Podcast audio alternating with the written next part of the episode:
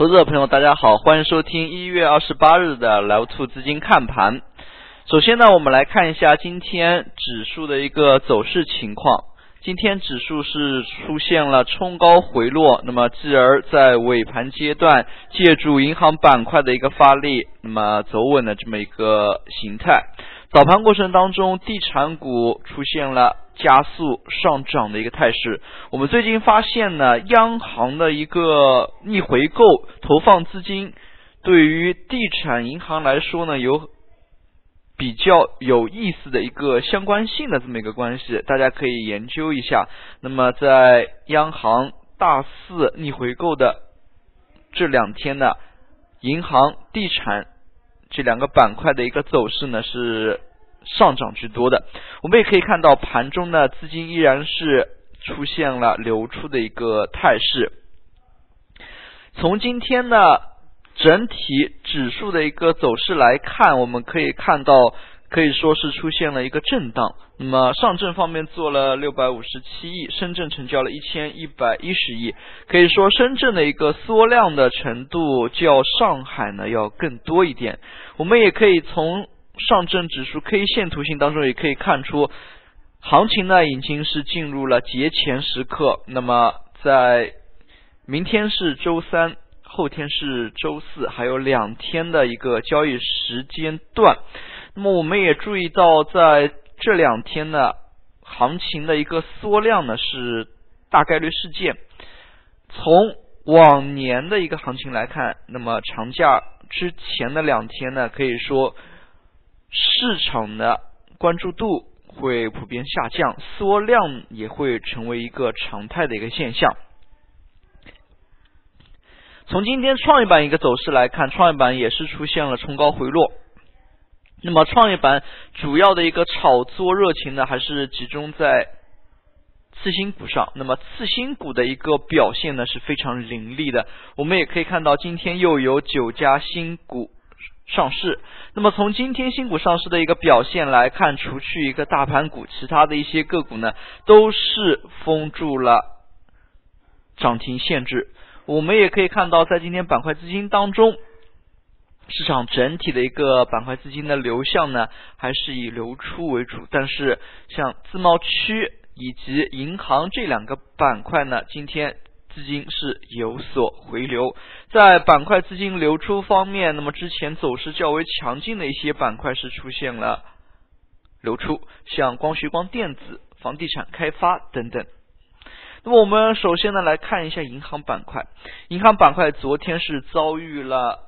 大幅的一个做空，今天呢，它在尾盘阶段是出现了放量上行的一个态势。那么尾盘阶段，尤其是尾盘最后一个小时，这个整体的一个量能情况呢，还是比较不错的。我们也可以看到下方 BBD 的板块 BBD 这根资金线呢，也是呈现出流入的。与此同时，像房地产板块，那么是出现了。冲高回落，地产板块呢，我们也是连续多堂课进行关注了。我们在前两堂堂前两堂课当中呢，也给大家画了一下它前期的一个支撑以及阻力线。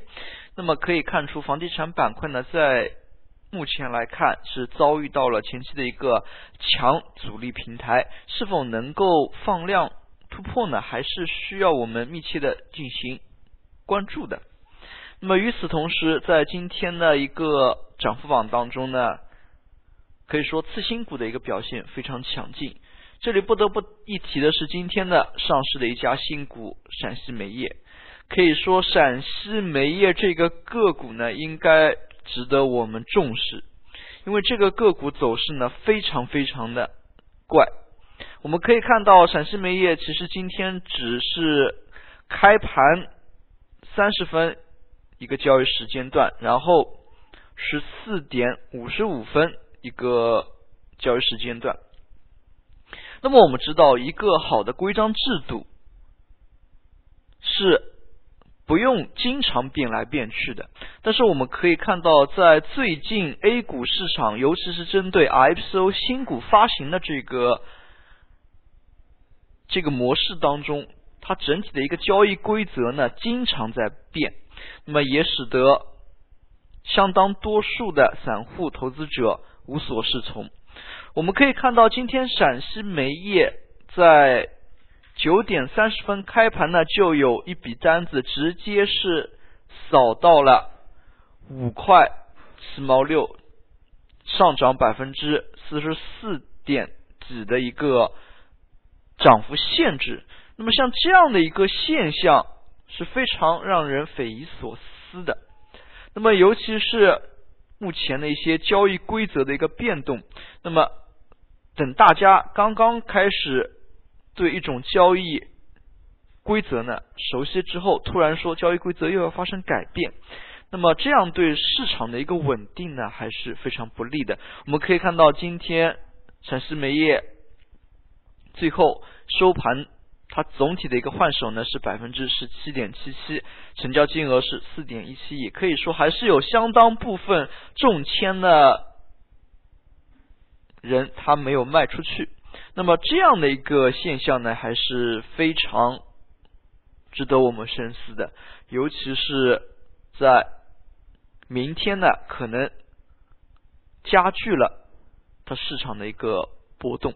那么新股这样的一些表现呢，还是要引起我们的注意。那么毕竟在最近一段时间内，上涨最凶狠的都是一些次新股，所以对于新股的一些表现，我们。市场的一些参与者也可以着重的进行关注。好了，今天的讲解就到这里，也谢谢大家的收听，再见。